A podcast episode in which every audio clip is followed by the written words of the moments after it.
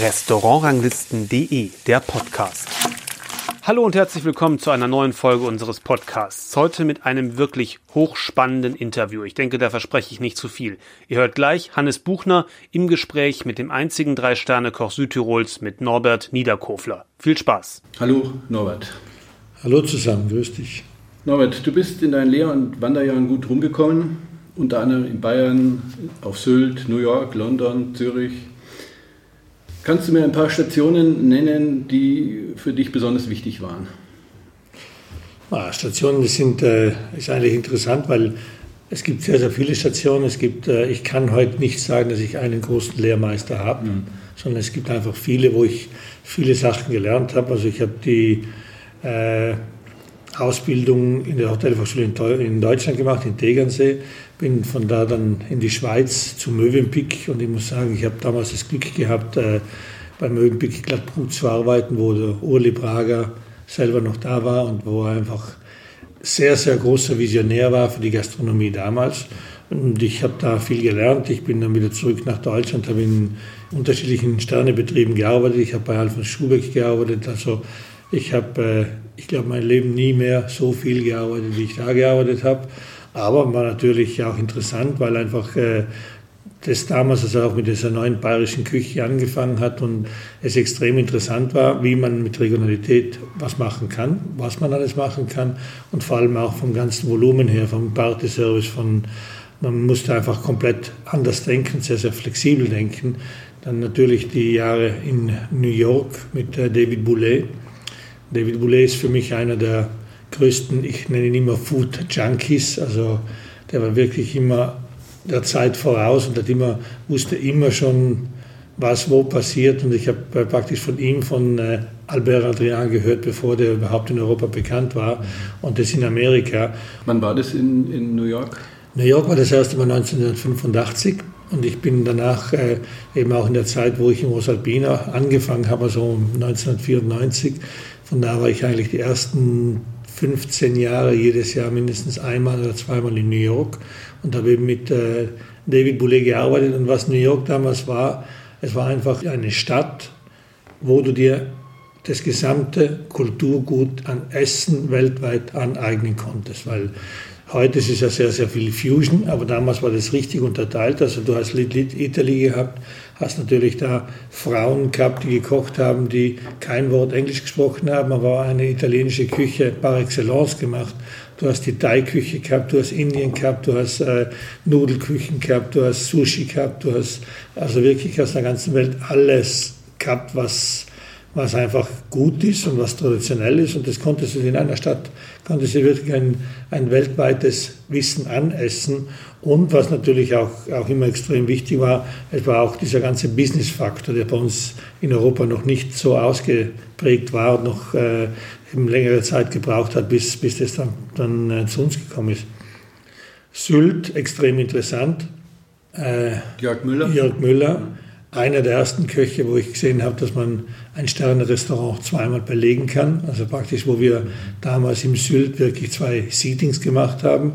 Und äh, das war eigentlich vorher, war mir das eigentlich nur von New York her bekannt oder auch von London ein bisschen, aber extrem eigentlich nur von New York her. Deswegen war damals auch das ein sehr, sehr interessantes, äh, interessante Geschichte und vor allem dann die Zeit eben auch in der Aubergine München die, die mir sehr, sehr viel gebracht hat. Natürlich mit äh, Witzigmann zu arbeiten, große Ehre.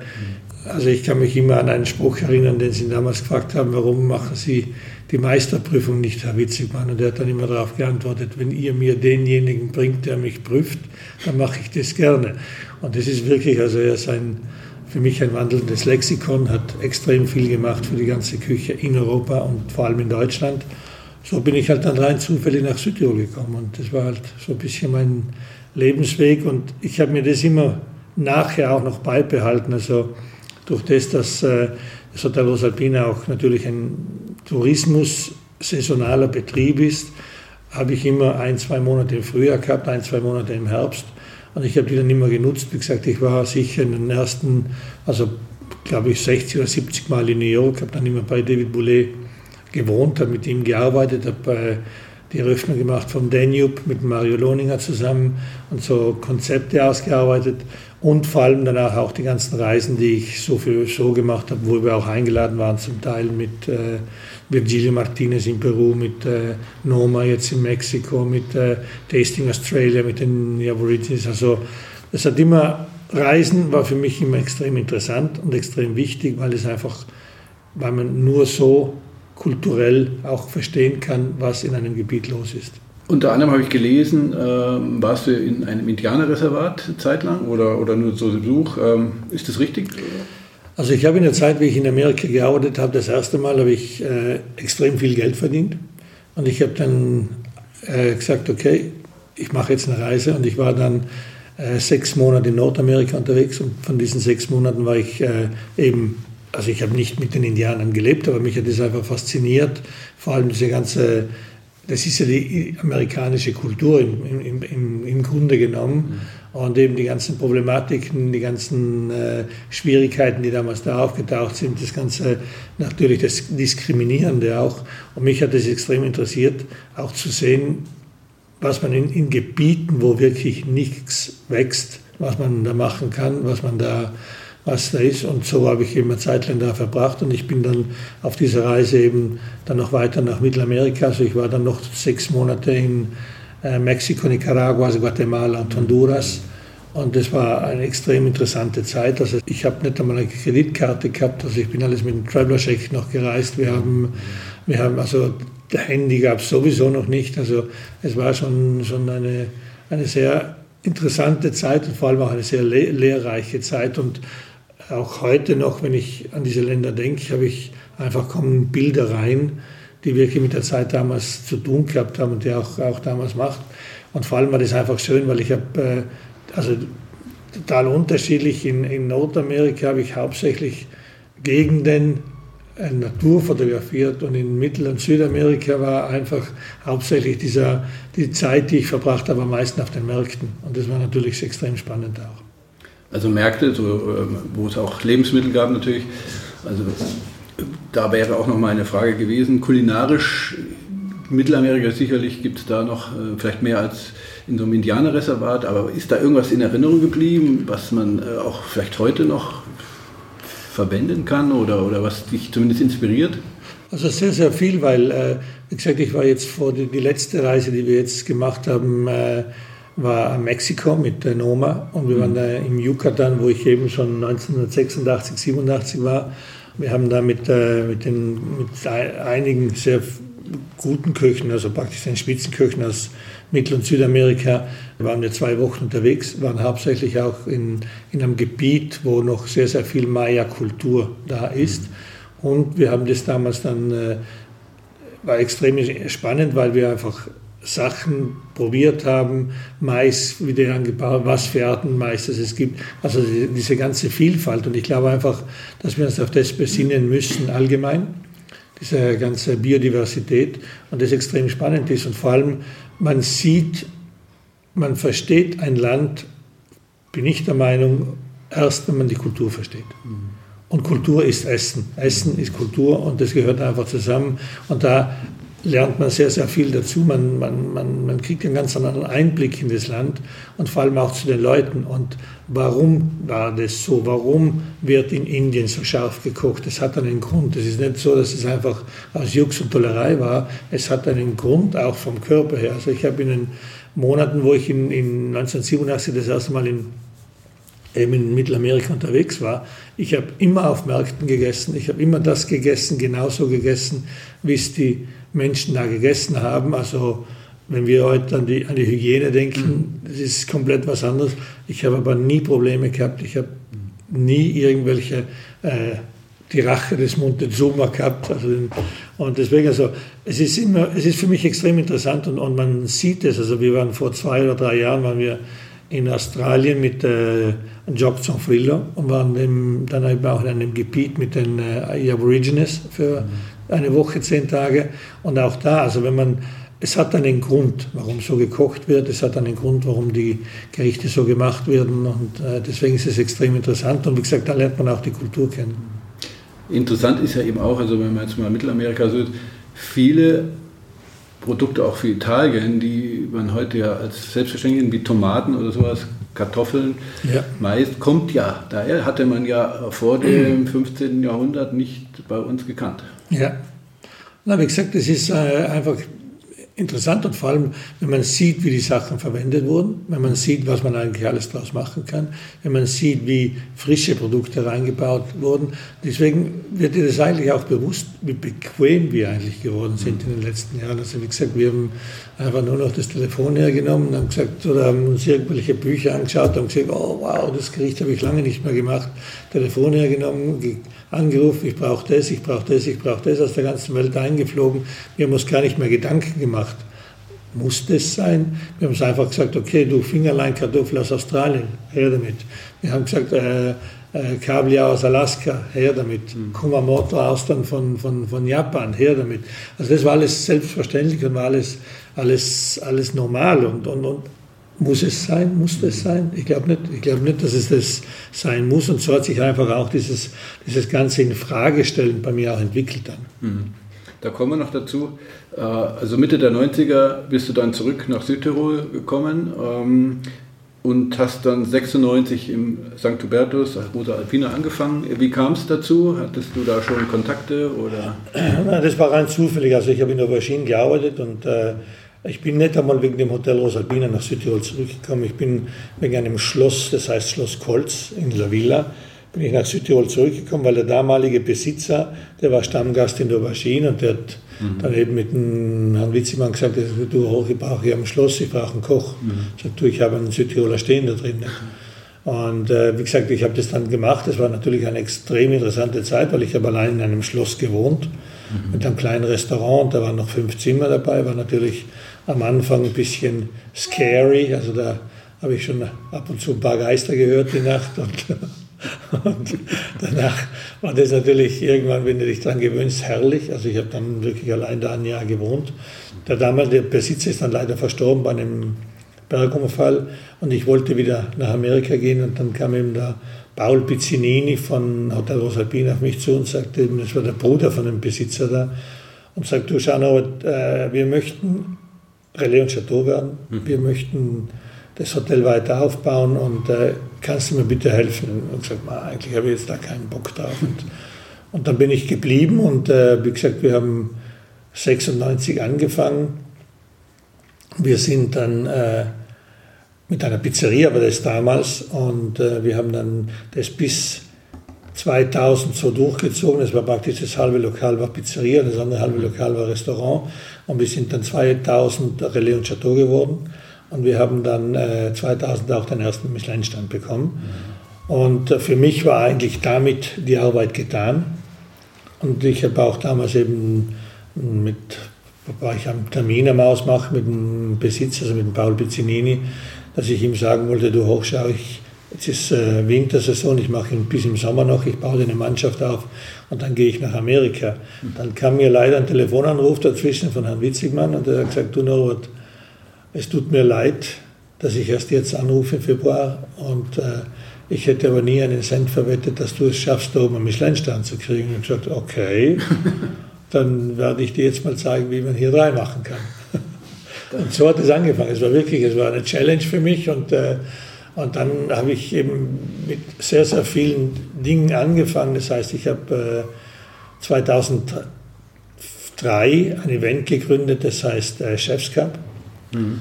Und das war einfach die, die Idee, um St. Cassian auf die kulinarische Landkarte weltweit zu setzen. Mhm. Und so haben wir angefangen. Also 2003 war dieses äh, erste Event und wir haben dann über zehn Jahre das gemacht. Wir haben über zehn Jahre dann ca. 400 oder 350 von den besten Köchen weltweit, alle nach Südtirol gefahren, haben ein Event gemacht, wir haben mit 50 Leuten angefangen.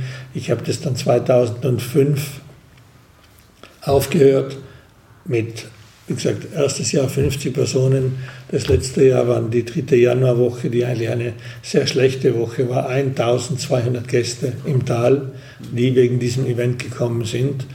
Und ich meine, wie ich gesagt habe, ich mache das nicht mehr, waren sehr, sehr viele eigentlich nicht sehr amüsiert, aber mhm.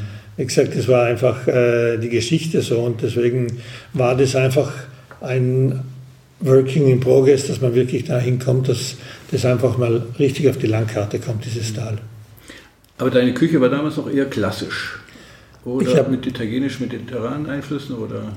Ich war italienische, mediterrane Einflüsse und ich habe das gekocht, was ich in, in Amerika gesehen habe und was ich auf der Welt gesehen habe. Also wir, haben, wir waren damals bekannt für Gänsestopfleber. Also wir haben eine Variation von der Gänsestopfleber auf der Karte gehabt. Wir haben jeden Abend circa 90 Prozent Gänsestopfleber in der Vorspeise gehabt.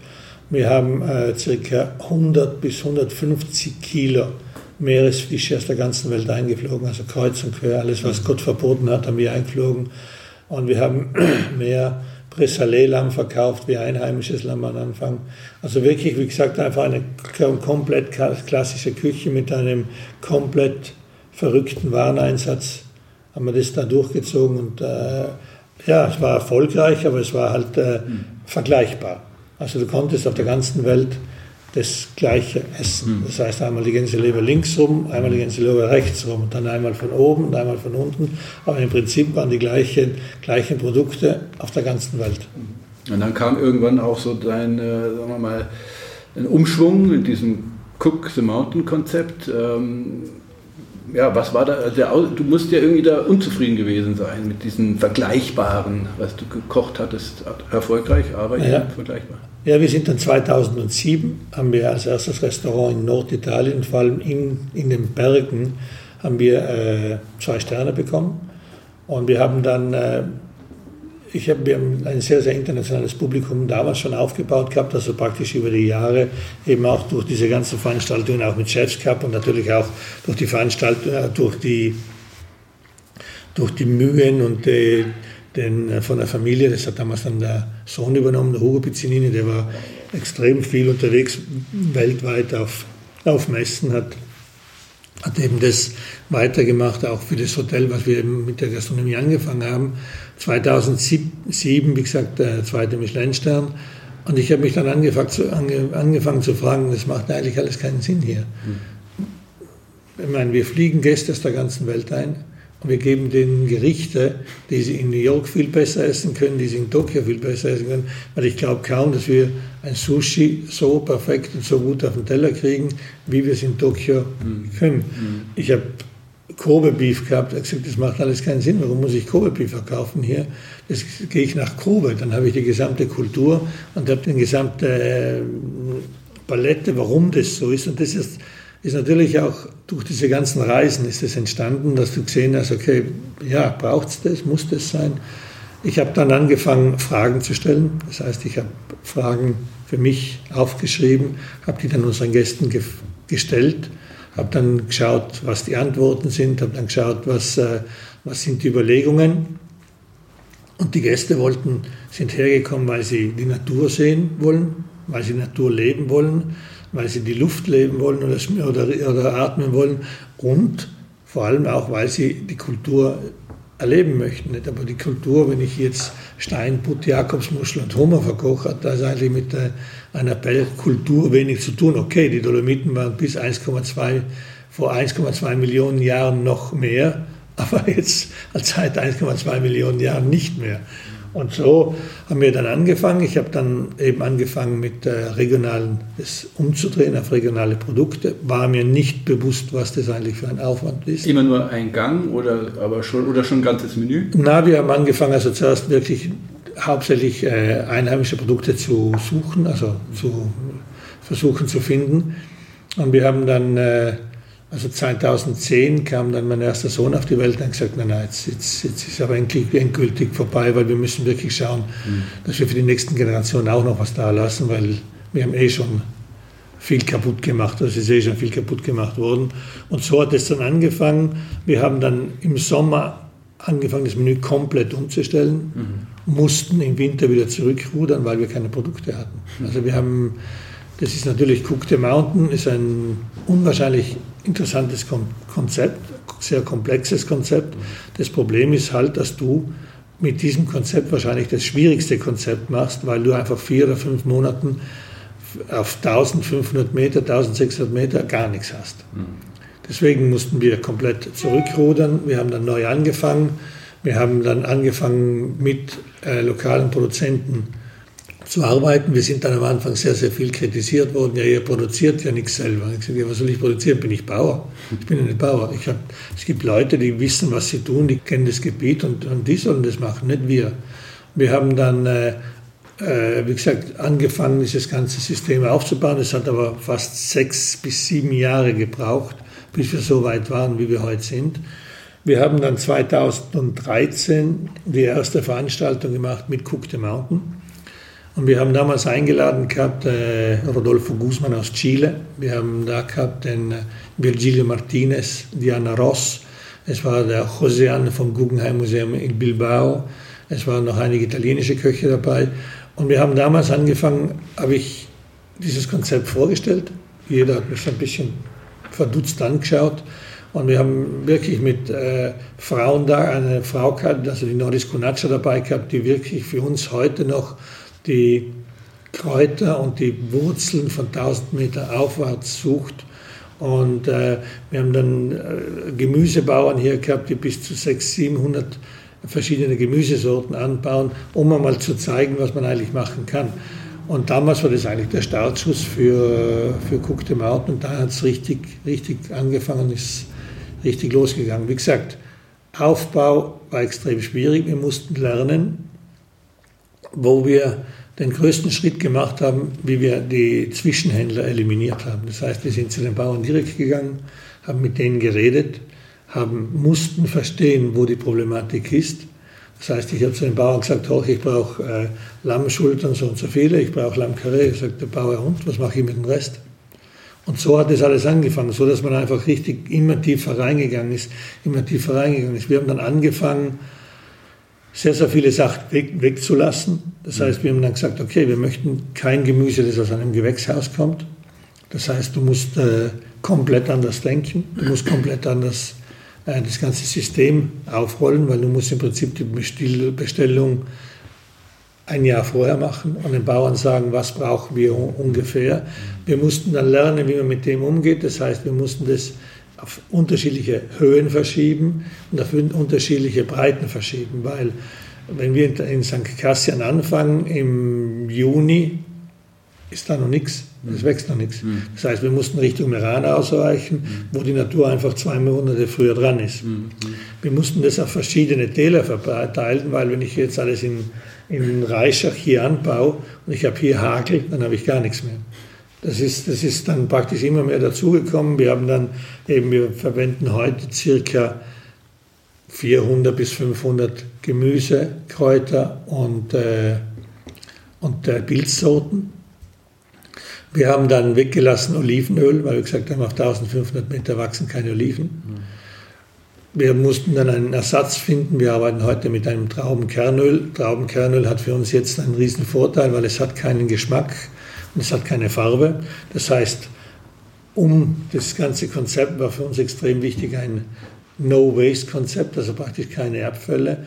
Wenn wir heute Kräuter haben, die, die äh, in einem, nicht in einem Gewächshaus angebaut sind, die haben für uns, wenn sie gepflückt sind, einen Range von zwei bis drei Tagen. Danach sind sie entweder kaputt wir müssen sie in eine Soße reinschmeißen oder wir müssen sie wegschmeißen. Wir haben dann angefangen, Öle draus zu machen und eben deswegen war dieses Traubenkernöl so extrem wichtig, weil das einfach die Basis ist. Mhm. Man kann wunderschönes Zitronenthymianöl draus machen, weil es extrem elegant ist. Wenn ich das mit Olivenöl habe, habe ich immer diesen Geschmack vom Olivenöl drin und so habe ich einfach nur mhm. die Zitronenverbene drin oder Thymian oder was auch immer. Und so konnten wir auch diese ganzen Kräuter wieder länger haltbar machen für uns in einer anderen Form. Wir haben dann angefangen, die ganzen Zitrusfrüchte wegzulassen. Mhm. Wir sind dann auf die Suche gegangen, wo kriegen wir jetzt Säure her. Und wir haben am Anfang versucht, eben das über Essig zu machen. Nur Essig ist für gewisse Sachen einfach viel zu scharf und viel zu aggressiv. Und wir haben dann versucht mit Wein. Wein ist natürlich also immer den Alkoholgeschmack für das Delikate rein.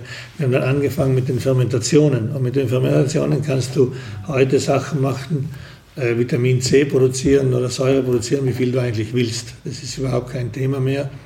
Nur du musst halt wissen, wie damit umzugehen. Und so ist das ganze Spiel immer weitergegangen. Wir haben mit den Bauern dann angefangen, wirklich, wie vorher gesagt, beim Fleisch alles zu verwenden und einfach nichts nichts wegzuschmeißen. Wir mussten das Menü umschreiben. Also ich war einmal ein kompletter Gegner, dass man ein Restaurant nur mit einem Menü betreibt. Mhm. Wir machen das heute, weil wir gar nicht anders können. Weil wir wissen gar nicht, was wir morgen haben. Es, es kann, wie gesagt, wir haben Gerichte drauf, die gibt es im Sommer, die gibt es im Winter nicht. Also wir verwenden im Winter jetzt in der Form als frische Tomate keine frische Tomate, sondern vielleicht eingelegte, fermentierte oder was auch immer. Wir verwenden keine Kräuter, weil wir das nicht haben, außer die wir eingelegt haben oder die Beeren, die wir eingelegt haben oder so. Und deswegen ist es eigentlich äh, komplett und man sieht, dass sich die Küche in der, in der Konsistenz und vor allem auch in der Farbe genau mit der Jahreszeit weiter bewegt. Also im Frühjahr, wenn die ersten Krokusse rauskommen, die ersten Blüten, hat man eine sehr, sehr feine, luftige, fast so, so fliegende, leichte Geschmäcker drin. Im Sommer wird es natürlich dann kräftiger durch diese roten Farben von den Beeren auch und, und auch vom, vom, äh, vom Gemüse her wird es wird, wird's kräftiger. Im Herbst hast du natürlich dann diese ganzen gelblichen Farben drin, Kastanien und dann noch die, die Blätter und die, die ganzen Sachen. Und auch vom Geschmack her werden schon viel intensiver. Und im Winter hast du dann haben hauptsächlich dunkles Gemüse, erdiges Gemüse und auch sehr, sehr kräftige Sachen vom Geschmack her. Und das spiegelt sich dann auch praktisch im Ablauf, wo du viel verbrennst, wo der Körper viel verbrennt, wo der Körper weniger verbrennt. Und wie gesagt, so geht es eigentlich komplett in den Rhythmus der Zeit über. Nochmal zurück auf Zitrone. Ähm, du sagst, ihr habt das mit Essig versucht. Die Zitrone jetzt mit Essig kann man wahrscheinlich nicht ganz ersetzen. Ähm, lässt man die Zitrone dann einfach weg und versucht eben eine andere Säure da in dieses Gericht einzubauen. Wie gesagt, wir haben die Zitronen komplett weggelassen, alles generell, also Leim, Orange, mhm. komplett weggelassen. Was wir gemacht haben, ist eben mit fermentierten Produkten oder mit Beeren, die wir eingelegt mhm. haben und mit denen wir dann Säure produziert haben. Aber wie gesagt, wir machen unsere Kombucha selber, wir machen extrem viele Sachen. Wir haben, äh, machen eine Soße, die eigentlich nur auf Basis von Abfällen von dem Gemüse gemacht wird. Wenn man die isst, glaubt jeder, es ist eine Soße, da Fleisch drin ist, es ist kein Fleisch drin. Nur um da dann wieder praktisch dieses mastige, dieses äh, klebrige fast auf der Zunge wegzukriegen, macht man das dann mit, äh, mit äh, Preiselbeeren, mit frischen eingelegten oder mit fermentierten und da kriegt man eine unwahrscheinlich schöne Säure rein und das natürlich auch für die Gerichte gut tut. Was man merkt, ist es einfach, dass die Küche, wenn man so arbeitet, viel, viel, viel verdaulicher ist. Mhm. Das heißt eben durch diese ganzen Fermentationsgeschichten muss man aufpassen, dass man nicht zu viel macht, weil eben die Darmflora extrem an, ange, angeregt wird und vor allem auch vom ganzen Verdauungsprozess, das viel, viel, viel komplexer ist und viel gesünder ist. Und vor allem kriegt man auch äh, nicht dieses Füllegefühl rein, obwohl wir Butter verwenden, wenn wir sie brauchen. Also das ist nicht, dass wir auf Butter verzichten um das Produzentennetzwerk aufzubauen, ähm, musstest du also ja doch ein bisschen überregional werden, aber ist, kann man das so sagen? Ähm, du bist auf jeden Fall nicht über Südtirol hinausgegangen mit deinen Produzenten oder? Doch, es sind einige, die über Südtirol hinausgegangen sind. Ist, wir reden heute nicht mehr von äh, null Kilometer, von, wir reden von Bergkultur. Und das ist für mich extrem wichtig, weil was ist null Kilometer? Dieses, mhm. äh, diese ewige Diskussion. Ich meine, wir haben in Finchka oben einen, einen, Studenten, der bringt uns alle zwei, drei Jahre 30, 40 Gramm Safran. Mhm. Finchka, das sind zwei Autostunden, ja. das sind 180 Kilometer. Was ja. ist dann null Kilometer? Ja. Ich meine, ich, ich, wenn ich möchte, bin ich in zwei Stunden auch in Venedig. Aber wir haben uns dann beschränkt auf die Bergkultur, weil es geht, mhm. um, es geht uns eigentlich um die, um die reine Bergkultur und, und, und geht, geht eigentlich um das. Südtirol steht ja doch für eine reichhaltige Küche, die zum Teil, also wenn ich jetzt mal denke, so Spinatknödel oder sowas, ähm, italienisch auch recht angehaucht. Ähm, deine Kreationen sind aber eher leicht und äh, wie gesagt, du hast ja schon gesagt, du hast auch viel reduziert und dadurch, dass du auf Olivenöl verzichtest, natürlich auch auf andere Fette. Butter verwendest du aber, klar, ja. und Sahne vermutlich, aber trotzdem ist doch eher nicht so Südtirol-like. Gut, Südtirol hat eigentlich von der, von der geografischen Seite her schon immer andere Voraussetzungen gehabt, wie wenn wir jetzt Tirol hernehmen. Mhm. Weil Südtirol ist einfach nach Süden hin offen. Mhm. Wir haben äh, eine, eine extrem andere, andere Kultur. Wenn man schaut, Meran oben ist äh, mediterranes Klima. Wir haben mit Bozen die wärmste und kälteste Stadt Italiens. Also es ist schon, es ist nach Süden hin offen, es ist eben, auch, auch immer dieses Denken, deswegen auch Nudelgerichte, deswegen auch Risotto-Gerichte zum Teil. Aber wie gesagt, wir haben, äh, wir machen das, wir arbeiten mit extrem vielen Kräutern. Wir lassen Sahne so viel wie möglich weg, also es wird extrem wenig Sahne verkocht. Wie gesagt, wir machen Butter und wir servieren die Butter hauptsächlich auch zu Brot dazu. Zu, was wir da im Sommer speziell machen, ist einfach, dass wir zwei verschiedene Buttersorten servieren. Und zwar einmal eine Butter, die von der Almwiese kommt und eine, einmal eine Butter, die praktisch vom Dorf kommt, vom normalen Stall, wo die Kühe halt drin stehen oder wo die Milch halt herkommt. Und das ist ein extremer Unterschied. Und wir wollen einfach den Leuten mal zeigen, was die Natur macht, ohne dass wir was verändern. Nur, dass man die Produkte so verwendet, die wir hier haben und die so natürlich wie möglich lässt. Dass man natürlich schaut, dass, weil es kommt ja darauf an, was die Kuh dann frisst. Das ist auch in der Milch wieder drin. Mhm. Und von dem her, was da für Unterschiede sind. Also die Bergbutter, wenn die im, im, im Sommer richtig von den Almwesen runterkommt, schon fast gelblich, einen extrem starken Geschmack die Butter, die im, im, im Dorf oder halt in, in, im Dorf gemacht wird, wo eigentlich die Kühe hauptsächlich Heu fressen, viel, viel leichter, viel milder. Aber so ist, spiegelt sich das auch über das Fleisch und spiegelt sich das über die ganzen Produkte. Aber ich glaube schon, dass wir einen sehr leichten Einfluss haben in der Küche, vor allem das auch wahrscheinlich dieses leichte eben mediterrane Denken ist schon drin. Aber wie gesagt, die Produkte versuchen wir eigentlich wirklich hauptsächlich hier aus dieser Gegend zu oder Bergkultur zu sourcen. Mhm.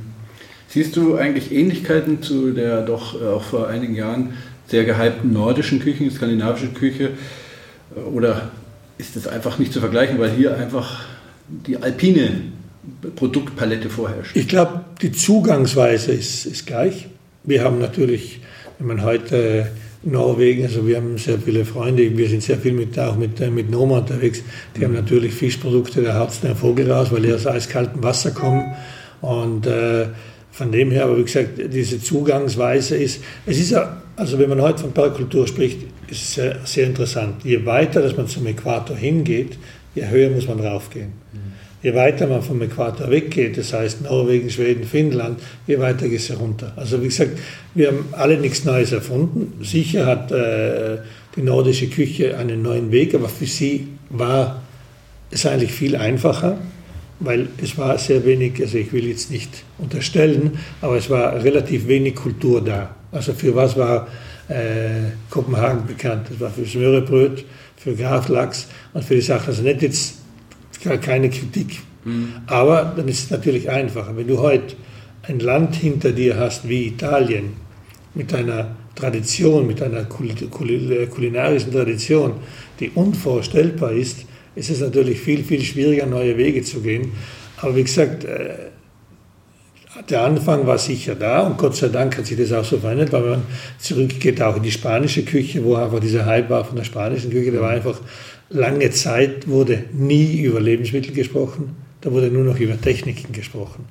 Und das ist natürlich ein Riesenunterschied. Also da sind einfach die Produkte hergenommen, sind die manipuliert worden, verändert worden und äh, mit den ganzen Texturas verarbeitet worden. Und das ist heute nicht mehr der Fall. Und das ist auch in der nordischen Küche nicht der Fall. Und deswegen glaube ich schon, dass das sehr viele Gemeinsamkeiten sind. Aber wie gesagt, es ist halt immer auf ein Gebiet bezogen. Wie gesagt, wir haben nicht diese Fisch- Vielfalt, die heute Norwegen hat, die Schweden hat und vor allem auch nicht diese Qualität, weil wir nicht mehr sind hier. Oh, aber wie gesagt, es gibt gewisse andere Sachen mit diesen ganzen Kräutern, mit den ganzen Beeren, mit den ganzen Sachen, wo man sicher, sicherlich vergleichen kann, ja. Wie erklärst du dir den Erfolg dann bei den Gästen und, und auch vielleicht auch bei den, bei den Kritikern, die das ja alles mitgegangen sind, diesen Wechsel von der, sagen wir mal, vergleichbaren Küche hin zu dieser regionalen, saisonalen, die ja auch erstmal noch den einen oder anderen Gaumen vielleicht da überfordert. Ich denke da so an fermentierte Geschichten, äh, die ich schon im Noma gekostet habe, die natürlich nicht so ganz einfach waren. Also ganz einfach war der Weg nicht. Also wie gesagt, äh, es haben ja viele Leute gesagt, du hoch, hör auf mit dem Schmarrn da, weil ich glaube, der zweite Stern, der wackelt auch ganz schön so. Okay. Aber wie gesagt, das ist einfach eine, eine, eine Einstellungssache und wenn du sagst, okay, du musst es gehen, aber wie gesagt, ich habe einfach, was ich den Vorteil gehabt habe, wir haben sehr, sehr viele internationale Gäste gehabt. Und die natürlich konnte ich mit dem Storytelling oder mit den mhm. Geschichten, die wir, das ja wahre Geschichten sind, konnten wir denen das wirklich erklären, was wir machen. Und auf einmal plötzlich hatte jedes Produkt ein Gesicht. Und das ist natürlich interessant, wenn du die Geschichte von einem Bauern erzählst, die wirklich so ist. Oder wir sind dann auch mit den Gästen zum Teil zu unseren Produzenten hingegangen, haben denen gezeigt, was gemacht wird, was man machen kann. Und von dem, und das ist natürlich, äh, kommt komplett anders auf. Aber du verlierst Gäste, du gewinnst andere Gäste dazu. Und wie gesagt, aber es geht um dich selbst. Du musst den Weg gehen, du musst den Schritt gehen, du musst im Kopf den Schalter umsetzen und äh, sonst geht es nicht. Und wir haben, waren natürlich extrem früh dann, weil Cook the Mountain ist 2008 geschrieben worden, also nicht jetzt vor zwei Jahren, wo eigentlich jeder über Nachhaltigkeit spricht, sondern einfach schon vor etlichen Jahren. Aber wie gesagt, das ist eine, eine Entwicklung und vor allem, ich glaube, das hat auch mit dem Alter zu tun. Als, als Koch, natürlich als, als junger Koch, äh, liebst du es, wenn du das zeigen kannst, was du gesehen hast deiner, von der, oder von deiner letzten Reise mitgebracht hast. Und äh, das ist extrem spannend und irgendwann sagst du, okay, dann fahren wir das ganze Ding mal runter und schauen, was wir eigentlich mit dem machen können gibt ja den Begriff des Greenwashing, also wo man sagt, man macht es halt, um dich äh, da jetzt ökologisch nachhaltig zu verkaufen. Wo unterscheidest du dazwischen, also dieser ehrlichen Regionalität? Also es gibt Betriebe, die sowas halt auch gern so als Feigenblatt aufsetzen, dass es dann doch wieder ein Steinbutt dann wieder gibt in einem Gang oder so. Du hast es ganz konsequent gesagt, nein, wir gehen halt jetzt über diese Bergkultur nicht mehr hinaus. Wie gesagt, das ist eine Entscheidung. Wir haben uns viele Gedanken gemacht, was machen wir mit unseren ganzen großen Klassikern. Also wie gesagt, mhm. was machen wir mit der Gänsestopfleber? Was machen wir mit der Rotbarbe? Was machen wir mit, den, äh, mit dem Kaviar? Was machen wir mit dem? Was machen, wir haben ja wirklich extrem viele High, wirklich extreme Klassiker gehabt und wirklich äh, Signature Dishes gehabt und wir haben die halt von der Karte runtergenommen. Nicht? Aber ich bin der Meinung, dass äh, wenn du das sagst, okay, ja, ich kann ja meine Klassiker nicht verleugnen. Ich verleugne sie auch nicht, nur ich mache sie halt nicht mehr. Vielleicht mache ich die mal irgendwo anders. Vielleicht machen wir irgendwann mal ein Restaurant, wo wir Meeresfische wieder, wieder verarbeiten können. Das ist es, aber für mich ist es dann immer so halb. Also ich sage immer, ich habe keine Frau gesehen, die ein bisschen schwanger ist. Also entweder du bist schwanger oder du bist nicht schwanger. Entweder ich mach's oder ich mach's nicht. Sonst ist es immer noch so ein bisschen, ja okay, jetzt lassen wir das einmal offen hinten, weil wenn es nicht so gut geht, dann kann ich immer wieder dahin zurückgehen. Mhm. Aber das Problem ist, wenn du das machst, dann wirst du nie so konsequent, wie wir das gemacht haben. Und das habe ich vor allem bei meinen jungen Köchen gesehen. Also die waren, ich war ab und zu habe ich gesagt, ja, okay, das ist ein Gast, den kenne ich lange, macht man ihm das. Dann habe ich gesagt, nein, das macht man nicht. Mhm. Und da waren die jungen Leute viel konsequenter, mhm. wie ich zum Teil auch. Und ich muss Danke sagen, dass sie wirklich so konsequent waren, weil die haben das zu gesagt, nein, machen wir nicht mehr, fertig aus.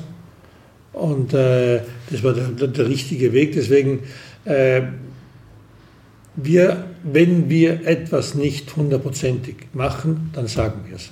Also ich habe da absolut kein Problem damit. Wir, haben, wir sind nicht plastikfree, weil das sind wir einfach noch nicht. Wir versuchen so viel wie zu, zu vermeiden. Aber gewisse Sachen, wie gesagt, schaffen wir noch nicht. Wir arbeiten daran. Aber wir machen das konsequent für uns, weil das extrem wichtig. Wie gesagt, dieses Storytelling auch eben mit dem Service, dass sie das kapieren. Der Service wird auch eingebunden. Und von dem also, ich glaube, Greenwashing in der heutigen Zeit wird gemacht, ja, wird sehr, sehr viel gemacht, aber es holt dich halt irgendwann ein und dann machst du halt saublöde Figur. Hm. Richtig. Also du bist ein starker Netzwerker. Du, viele sind auch jetzt schon durch deine Küche gegangen, äh, junge Köche, die jetzt was Neues schon machen und so. Ähm, du hast die Kontakte noch zu früher, wie du gesagt hast, ähm, bist mit vielen auch unterwegs gewesen, gereist.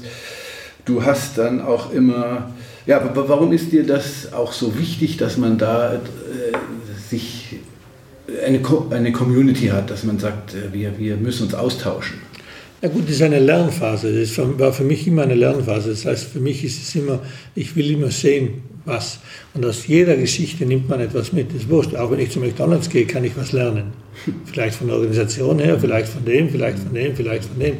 Und vor allem auch mit, mit, mit Köchen. Das ist eben extrem interessant, speziell wenn man längere Reisen macht. So wie eben die letzten Reisen, die wir gemacht haben mit, äh, in Australien, wo wir fast einen Monat waren, dann eben dann mit, äh, mit äh, Mexiko, wo wir fast drei Wochen waren. Weil da lernt man Kultur kennen. Und Kultur ist eben extrem spannend und man lernt viel und man kann viel rausholen, auch für sich selbst. Das heißt, man kann Garmethoden anwenden, man kann Techniken anwenden, man kann Sachen aus anderen Kulturen rausnehmen und sagen, okay, das könnte man eigentlich bei uns auch machen, vielleicht hilft mir das bei diesem Produkt, bei diesem Gericht, bei diesem Zugang.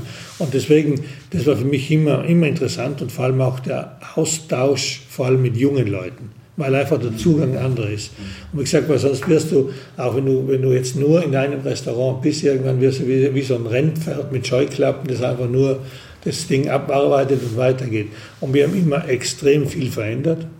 Wir haben extrem viele neue Gerichte gemacht. Wir haben, wie gesagt, äh, auch jetzt noch Klassiker, die jetzt schon in Cook the Mountain Klassiker sind, zum Teil von der Karte wieder runtergenommen, geben sie dann irgendwann wieder drauf. Aber einfach aus der Neugier zu schauen, was kann, was kann man noch tun, wo kann man noch hingehen, was kann noch besser gemacht werden. Und von dem, also für, für mich ist das ein Lernprozess und das hört eigentlich nie auf. Also das ist das, was mich am meisten, am meisten Freude macht und was, was mich auch am meisten treibt. Zum Netzwerken, ich habe eigentlich die, die, die ganzen Social Medias, ich mache das, aber ich mache es selber, weil ich wissen will, ich will immer, ich bin neugierig, ich will wissen, wer reagiert, wie reagiert man, was passiert, was passiert nicht. Wir haben unsere, unser, unser, die Firma, die wir gegründet haben mit einem Partner, mit dem Paolo, wir haben da natürlich Kommunikation auch dabei, aber die, Kommunikation funktioniert hauptsächlich, wenn wir was mit Partnern zu tun haben oder speziell jetzt auch bei diesem Event, das ich dann 2015 gegründet habe, dieses CARES, die Ethical Chef Days. Äh, was haben wir da gemacht? Da haben wir wirklich, wirklich angefangen, vor allem auf junge Leute zu setzen. Wir haben äh, Scholarship, also Studienbörsen vergeben an äh, Leute, die haben wir zum Teil nach Peru geschickt, die haben wir zum Teil eben zum, nach Chile geschickt, haben wirklich versucht, einfach dieses ganze nachhaltige Denken zuerst in die Küche reinzubringen, haben uns hauptsächlich bei diesen Veranstaltungen auf Köche, mit Köchen orientiert, die die gleiche Denke haben wie wir, also mit äh, Virgilio von Milcientro, mit David Kinch, mit, äh, mit Marco Müller, also wirklich mit solchen Leuten, wo man Kontakt haben, wo wir Kontakt pflegen, die einfach gleich denken. Weil ich glaube, man, wie gesagt, ich glaube, das muss man noch viel, viel weiter ausspielen, viel weiter machen, viel weiter bringen. Und vor allem haben mich diese Reisen auch, äh, auch sehr, sehr inspiriert. Also ich war circa 17, 18 Jahren beim ersten Mad Food Camp in Kopenhagen und damals war einer der Vorträge, der mich heute noch fasziniert, das war von Hans Herren, das ist ein Schweizer Insektenforscher, der mittlerweile auch den Alternativ-Nobelpreis bekommen hat. Und der hat damals gesagt, sieben bis acht Milliarden Menschen auf lange Frist ernähren, geht nur über die kleinen Produzenten. Und es bewahrheitet sich einfach, weil wenn wir heute so weitergehen, Mhm.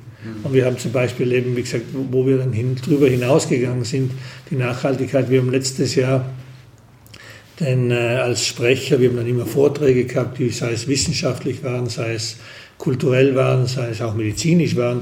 Und wir haben letztes Jahr als, als, als den, einen Sprecher, den Yvonne Chouinard gehabt. Das ist der Besitzer und der Begründer von Patagonia. Patagonia ist ja seit über 30 Jahren die zum Teil äh, ihre, ihre, ihre Bekleidungsstücke aus recyceltem Plastik machen, oder zum Großteil eigentlich. Die haben, machen mittlerweile eine, eine, eine Linie auch, die heißt Patagonia Food Provision, wo wirklich Lebensmittel produziert werden, aber auf komplett nachhaltiger Basis. Und es gibt heute wissenschaftliche Studien, dass wenn wir mit der Monokultur so weitergehen, haben wir noch circa 50 bis 60 Ernten weil danach geht uns der Boden aus. Ethische Küche, ähm, hast du schon gesagt, vor allem Produkte, Nachhaltigkeit, umweltbewusster Umgang mit den Böden, aber eventuell auch Arbeitsbedingungen, denn du weißt ja, in der Küche sind die Arbeitsbedingungen manchmal auch nicht so lustig. Das ist ein Riesenthema, das war immer ein Riesenthema und das wird äh, jetzt speziell nach diesem schwierigen Jahr, das wir jetzt durchleben oder zum Teil haben, zum Teil noch vor uns haben, wird es ein riesengroßes Thema werden und wird noch viel, viel mehr werden, weil äh, wir haben als Köche plötzlich wieder ein Familienleben, was wir vorher lange Zeit nicht mehr gehabt haben. Also wie gesagt, äh, ich sehe es bei meinen zwei Kindern. Thomas ist jetzt zehn Jahre alt. Ich habe äh, ein sehr, sehr gutes Verhältnis mit wirklich, also toll in der Familie überhaupt. Aber wenn ich das Verhältnis sehe, das ich mit einem kleinen Sohn habe, der zwei Jahre ist, ist, ist komplett was anderes, weil du einfach da bist. Und beim Thomas war ich halt leider viel nicht da. Mhm. Und jetzt war ich einfach, das letzte Jahr war ich fast jeden Abend zu Hause. Es gibt, also ich kann die Abende zählen, wo ich nicht zu Hause war. Und äh, man merkt, dass einfach, äh, dass es noch viel, viel mehr gibt außerhalb von der Küche. Und ich glaube, da wird noch sehr, sehr viel Arbeit auf uns zukommen, vor allem auch unseren Mitarbeitern gegenüber. Man muss schauen, wie man das Ganze finanziert, weil es ist zum Teil ja auch äh, eben nur so gegangen, Gastronomie, dass man wirklich äh, 10, 12, 13 Stunden zum Teil gearbeitet hat, zum Teil sechs Tage die Woche gearbeitet hat und wirklich äh, von den Mitarbeitern extrem viel abverlangt hat. Und ich glaube, dass wir da sehr, sehr viel Arbeit vor uns haben werden. Und es muss viel getan werden, dass dieser Beruf, der ja wunderschön ist, dass der wieder wirklich auch für junge Leute wieder sexy und attraktiv wird. Weil sonst haben wir langfristig, also kurzfristig und langfristig enorme Schwierigkeiten, auch äh, Gastronomie zu betreiben, so wie wir, wie wir das machen möchten. Wo siehst du dann die Gastronomie und den Tourismus in, in zwei bis drei Jahren, wenn wir sagen wir mal das Thema Corona irgendwie ein bisschen im Griff haben? Ich mache mir sehr, sehr viele Gedanken über das in, in, in der letzten Zeit. Ich glaube, dass ein großer Teil wirklich auf dem bleibt, wo wir heute sind, dass wir wirklich in die Nachhaltigkeit viel stärker reingehen. Es haben sehr, sehr viele Leute angefangen in der Zeit zu Hause zu kochen. Das heißt, sie haben Lebensmittelprodukte wieder richtig ernährt. Wir haben ja durch, eben durch das, dass wir praktisch eben mit unseren Bauern die letzten, das letzte Jahr ja nicht mehr so intensiv arbeiten konnten, war natürlich auch ein Problem, was machen sie mit den Produkten, speziell das letzte Jahr, die angebaut wurden. Wir haben zum Teil unsere Database zur Verfügung gestellt, dass sie die Leute anschreiben konnten, dass sie die Leute direkt verkaufen könnten. Und ich muss sagen, das ist sehr gut angekommen. Und ich glaube, dass sehr viele Leute auf diesem Thema bleiben, gesunde Ernährung, gesundes Essen, weil im Endeffekt ist es ja so, das ist, äh, du bist, was du isst. Und ich glaube, wir sollten uns wieder viel, viel mehr Gedanken machen über das, dass wir einfach äh, wieder frischer arbeiten, wieder auch zu Hause wieder frischere Produkte einkaufen. Es heißt ja immer, dass äh, Produkte von Bauern zu teuer sind. Das sehe ich jetzt nicht so, weil wir wissen, dass heute ca. 30 bis 60 Prozent von den Produkten, die gekauft werden, weggeschmissen werden. Also wenn man das dann alles ein bisschen umdreht und sagt, okay, ich kaufe 20 Prozent teurer ein und schmeiße nichts weg, dann habe ich immer noch Geld gespart und vor allem ich habe einen ganz anderen, ein ganz anderes äh, Erlebnis und vor allem ich weiß nicht, ob es unbedingt notwendig ist, dass wir Erdbeeren das ganze essen. Also die Erdbeeren, wenn wir die im Sommer haben und die dann wirklich auch von einem Bauern selber holen, die dann wirklich gepflückt werden, wenn sie absolut reif sind, dann schmecken die halt ganz anders wie die im Winter meistens. Und äh, ich glaube und ich hoffe, dass man äh, viel mehr in diese Richtung denkt. Ich glaube, man sollte sehr, sehr viel in diese Richtung arbeiten, vor allem auch von den Köchen her, eben um den Leuten das viel bewusster zu machen und viel, sie viel mehr auf das einzustimmen und vielleicht sie auch abzuholen und eben auf diese, diese Linie zu bringen. Und äh, ich glaube, dann können wir schon viel tun und können viel machen für die Zukunft. Das wäre jetzt der äh, perfekte Schluss für unser schönes, offenes Interview. Vielen Dank. Mir ist aber noch eingefallen, äh, du machst ja auch immer wieder Projekte und hast, bist ja nie still und hast jetzt wahrscheinlich auch in dem einen Jahr Zeit gehabt mehr.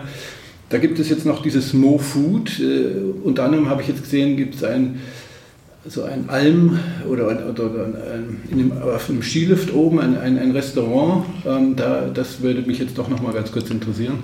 Also wir haben äh, MoFood, wie ich vorher gesagt habe, das ist meine Firma. Mhm. Die gehört äh, Paolo Ferretti und mir. Also wir haben praktisch äh, eine Firma gegründet und wir haben äh, da einfach alles zusammengeführt. Das heißt, es sind die ganzen Namen da geschützt worden, also Cook the Mountain, Alpine, dann äh, Cares.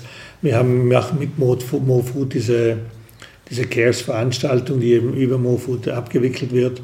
Wir haben äh, 2015 ist äh, Kronplatz auf mich zugekommen und haben gesagt, äh, wir bauen am Kronplatz oben ein neues Restaurant mhm. und bauen ein neues Museum und äh, wir würden, würde dich das interessieren. Ich habe dann eben mit der Familie Pizzinini das abgeklärt, dass ich das machen kann. Wir haben das dann gemacht. Ich habe dann aber gesagt, ja, okay, machen wir, aber ich möchte meinen Designer haben. Also wir möchten unseren eigenen Designer haben weil am Kronplatz oben ist ja sehr interessant, weil du hast zwei Museen da. Mhm. Es ist, gibt das letzte Museum, das von Sahadid gebaut wurde, bevor sie leider viel zu früh verstorben ist. Und in diesem Museum von äh, ist Reinhold Messner, hat er seine Ausstellung drin, wunderschön ausgelegen, wunderschöner Bau, alles unterirdisch, also architektonische Meisterleistung mit Öffnungen.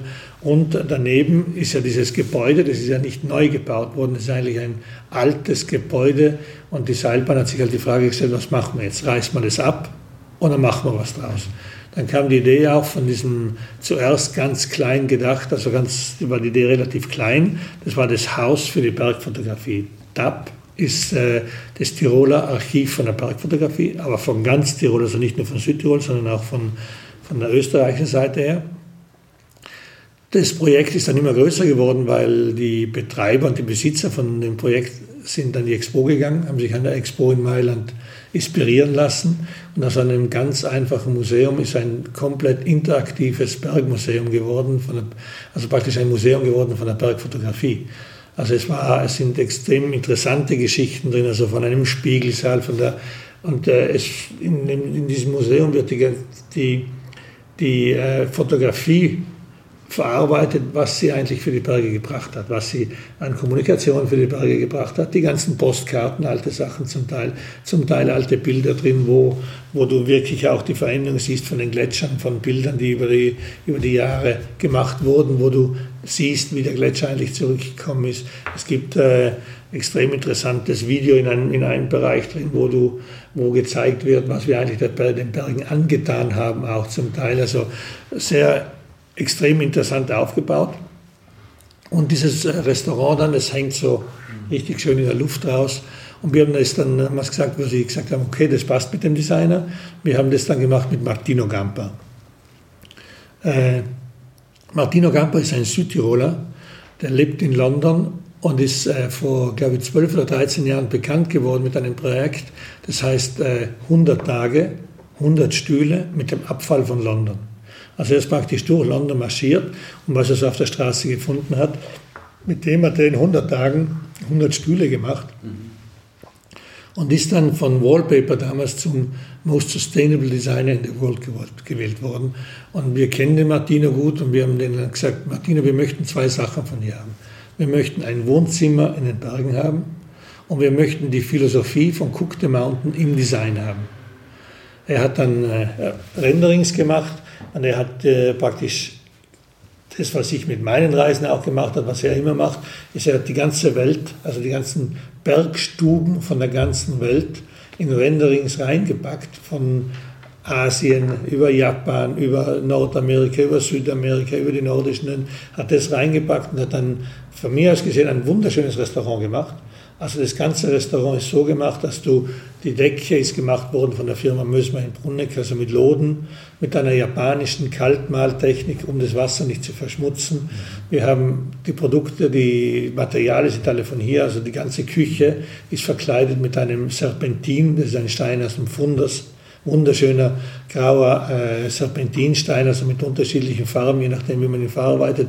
Der ganze Boden ist ein altes System, ist ein Lärchenboden der lose verlegt wurde, so wie in den alten Bauernstuben.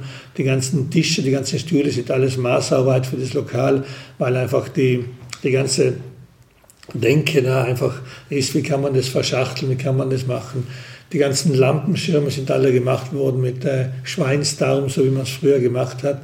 Und so ist das ganze Lokal entstanden. Wir sind dann weitergegangen und äh, also ich kann vom Lokal oben sagen, wo die Handwerker herkommen, wo die Materialien herkommen, wo alles ist, aber auch von der Küche. Mhm. Ich kann zeigen, wo der, wo der Gemüsebauer ist, wo der Käsebauer ist, wo der Käsemacher ist, wo der Metzger ist, wo die ganzen, also ich kann das alles mit den Fingern zeigen. Wir haben dann ein Riesenthema für uns, war eben Plastik.